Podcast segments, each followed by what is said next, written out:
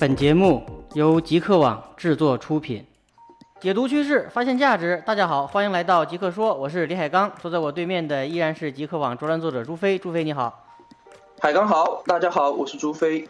朱飞啊，这两天一家神奇的公司又霸占了各大科技媒体的头条啊。前两天吧，也就是七月二十三号，这家公司在北京召开新品发布会，推出了几款被业界认为是这家公司转折性的新产品。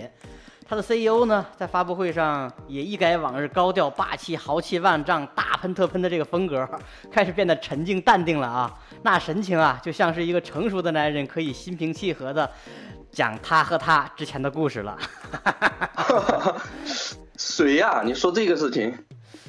给个提示吧，在这场发布会呢，呃，这个主题啊被定为，呃，一个非常有诗意的主题。这个主题是什么呢？叫做一块钢板的艺术之旅。不过啊，这个主题很快就遭到了网友的吐槽，并把这个主题改成了一块板砖的平庸之旅。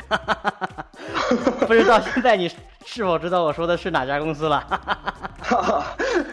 这下就明白了嘛，就是用脚想也知道，现在还玩得出这么诗意的哈，在国内，非那个雷布斯嘛，他的小米莫属吧。没错啊，从发布会的整体气氛上来看，好像小米儿变得更成熟了啊。不过呢，我的感觉是成熟是好事，但是成熟的另一面是老态。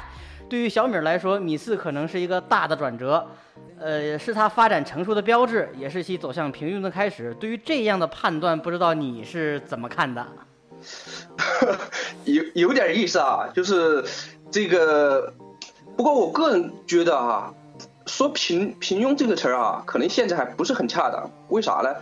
因为现在它可能这个转折才刚开始吧。现在下定论或者下结论可能还有些早。我倒是觉得吧，用这个普通啊这个来描述可能更理性一些。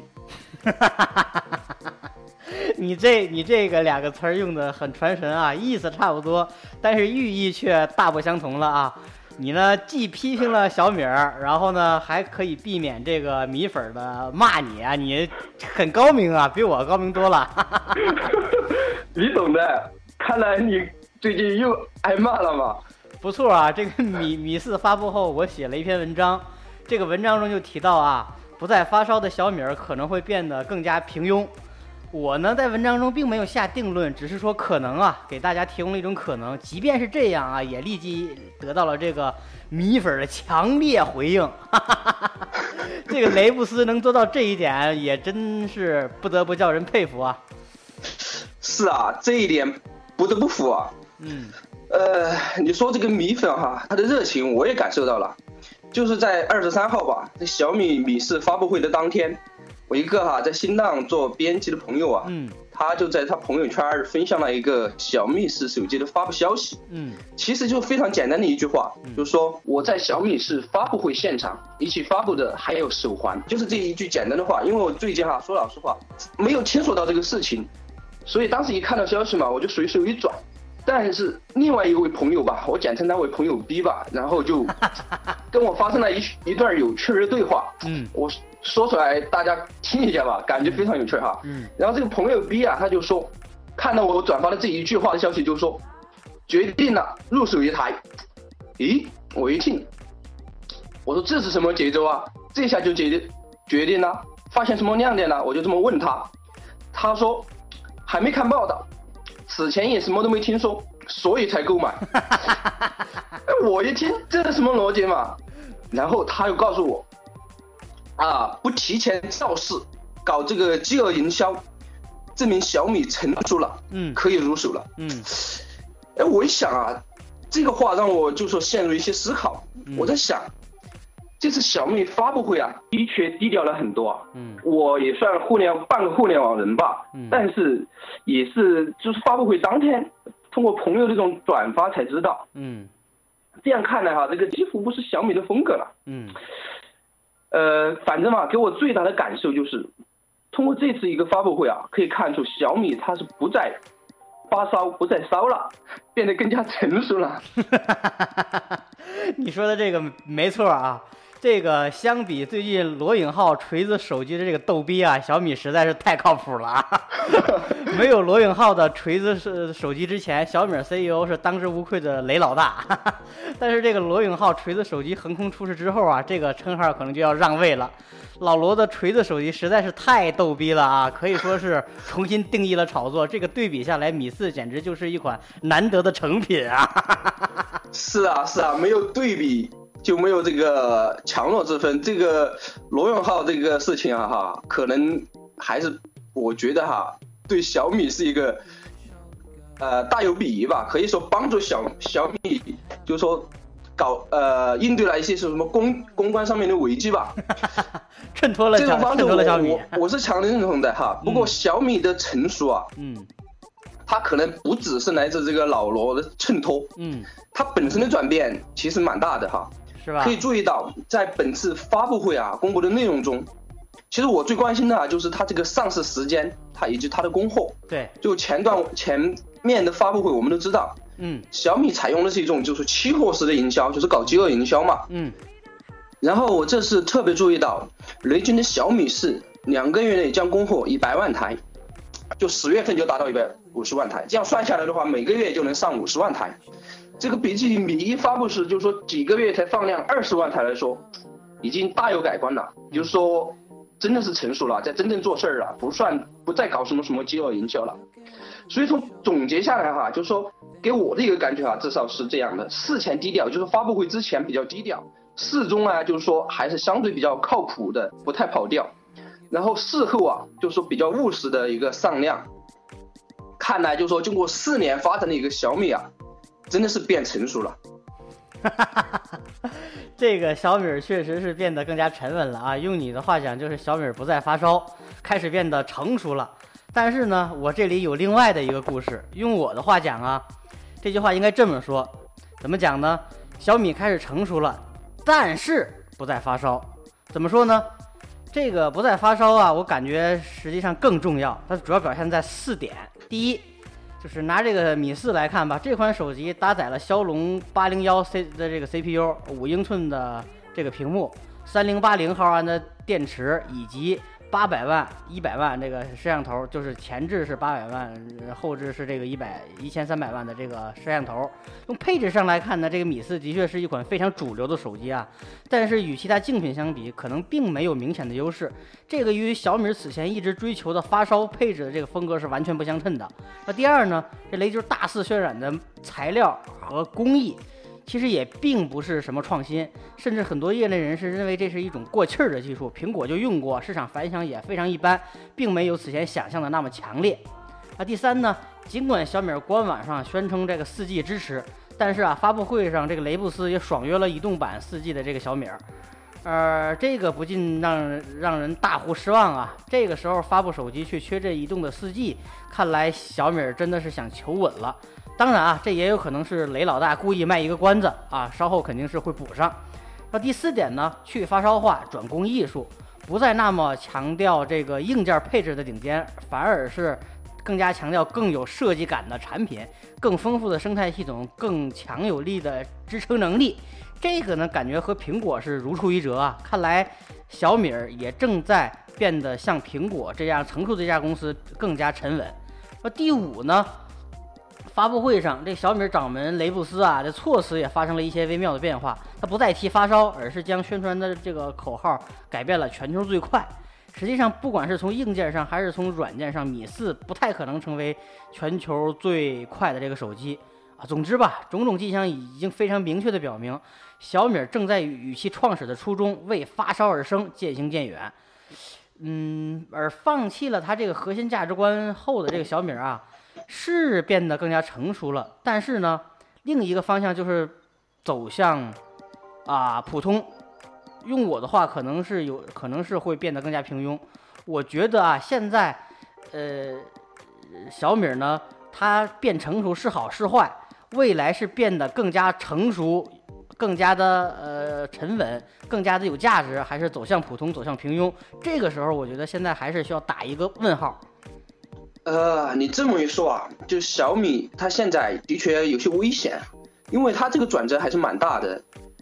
不再发烧，可能就是意味着平庸平淡。嗯，因此啊，我觉得现在是它的一个转折的关键点。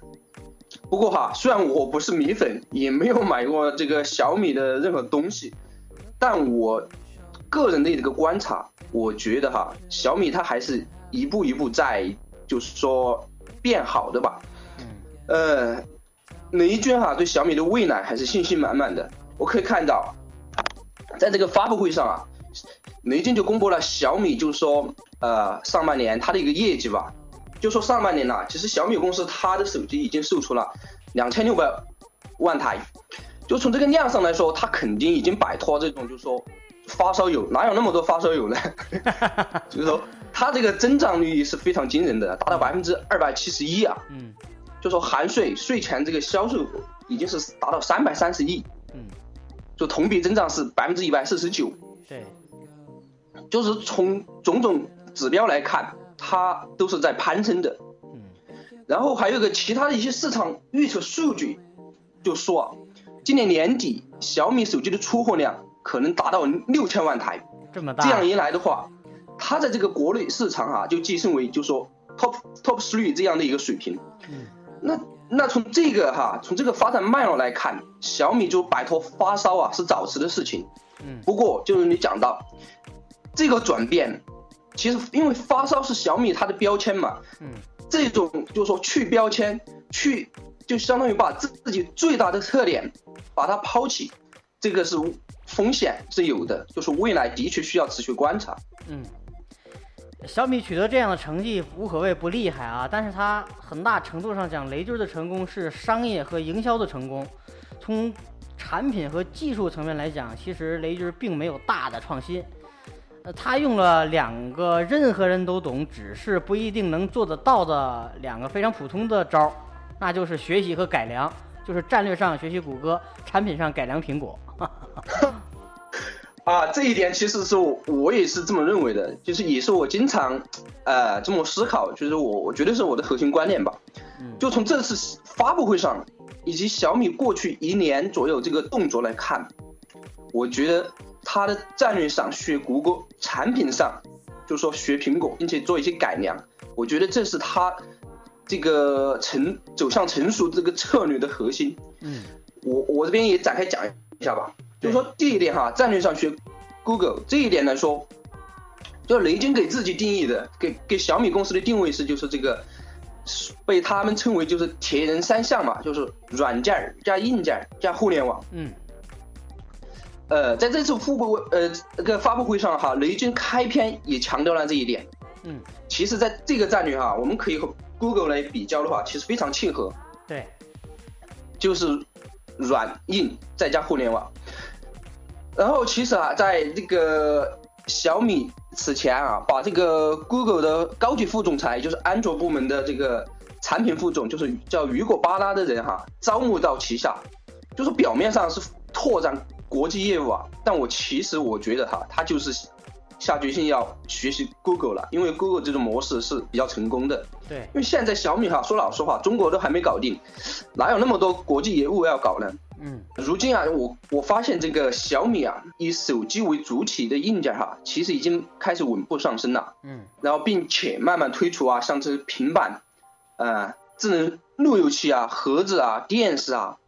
以及这个刚刚发布的，就是七十九块钱的这种手环呐，嗯，这个硬件上已开始丰富了，但是就可以看出它其实是有个主次的，主要还是这个呃手机吧。你看这次发布会主题是一块钢板的艺术之旅，都没有说到这个手环，所以它这个策略啊，在硬件方面还是相对比较稳重的，主打手机，然后其他的慢慢慢的来。嗯，那在软件和互联网方面呢，它。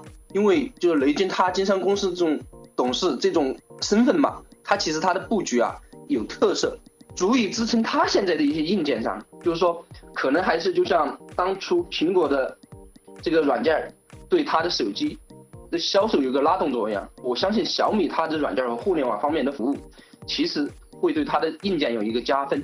嗯，对这个这个呢，就是小呃小小米的这个战略还是挺。就是挺让人感觉不可思议，并且是比较成功的。就是在市场上一直有这样，就是有这样一句话嘛，就是如打败对手的最好方法就是把对手变成自己。他呢没有把谷歌变成自己，而是把谷歌的副总直接拉到拉过来为自己服务，这招还是挺绝的。是的，是的。然后第二点的话，我就想说的，就是产品上哈，它其实是在苹果的基础上做了很多改良。啊，说到改良这个事情吧，我觉得哈，很多几乎所有的手机可以都是模仿苹果而来的，就说。现在都是这种板砖型，这一点我觉得说模仿啊，说改良是无需否认的吧。嗯。呃，另一方面，我们看到就是国产手机啊，在学习苹果的过程中，它的确做了很多本土化的尝试，从早期的魅族到小米，一直到后面很多就是说新新出来的一些小而美的这些呃手机厂商吧。嗯。他们其实都加入了很多苹果。在中国市场不愿做或者没有做的一些功能，而小米呢又是其中最积极的一家。对，这次发布会我注意到哈，小米它虽然定位是一块钢板的艺术之美，但是我可以看到 它的一些新特点或者一些新的一些特征呢，嗯，其实是又一次迎合了，迎合并且满足了这个米粉的这个需求啊，嗯。并且这次它不是用这种大话，而是用具体的一个一个细节啊，嗯，就是说主流的配置啊、摄像头什么什么的不多说哈，就说几个比较贴心的功能吧，嗯，比如说金属的防指纹边框，屏幕操作哈，它就说有有种戴着手套或湿手的这种模式，嗯，还有啊，就是这个手机可以摇身一变变成这个电视机等多种智能设备的一个遥控器，嗯，还有比如说就是两种。标准的这个快速充电，嗯，以及它三千多毫安的大容量的电池，还有它的手环其实也是防水的。种种来说，我觉得它就是集这个中国本土化的这手机的大成，把这些所有能想到的功能啊，所有有用的功能都整合进去了，并且把它包装在一个就是说一块钢板艺术之内大的概念下，又显得不那么山寨。所以我觉得哈，虽然它变成熟。可能是走向普通，但是他对米粉呢还是很很很懂米粉的，可以说是还是完全在迎合和满足这个米粉的一些要求吧。山寨中的战斗机嘛，的确如你所讲啊。不过呢，尽管是学习和改良，雷军能做到如此的极致，也算是一个奇迹了啊。我现在更关心的是成熟的后成熟之后的小米呢，它能否再创奇迹？哈哈，这个问题啊，我相信雷军可能比你更关心啊。成长的烦恼，毕竟任何公司都没法避免嘛。小米经过四年的发展，也该是遇到这个成长的烦恼的时候了。想不到你这个被米粉骂了之后，还在为这个小米操心嘛？嗯，这个随着小米光环的褪去啊，未来几年小米将迎来更大的这个挑战是必然的。他呢能否从容应对这种内忧外患，然后呢再去克服各种的困难，创造新的奇迹，的确值得我们持续的关注。而这个时候的小米是赚钱还是反思，是走向平庸还是继续的引领，是一个艰难的选择。在这样的小感叹中，我们今天的内容就到这里了。下一期我们继续聊小米，看一看不再发烧的小米能否在忧患中蜕变。李海刚、朱飞在极客说为你解读趋势，发现价值。我们下期再见。再见。更多精彩内容可登录极客网官方网站，我们的网址为三 w 点 fromgeek.com，w w w 点 f r o m g e e k 点 c o m。我们的官方微信公众号为李海刚的全拼下划线 c o m。L I H A I G A N G 下划线 C O M。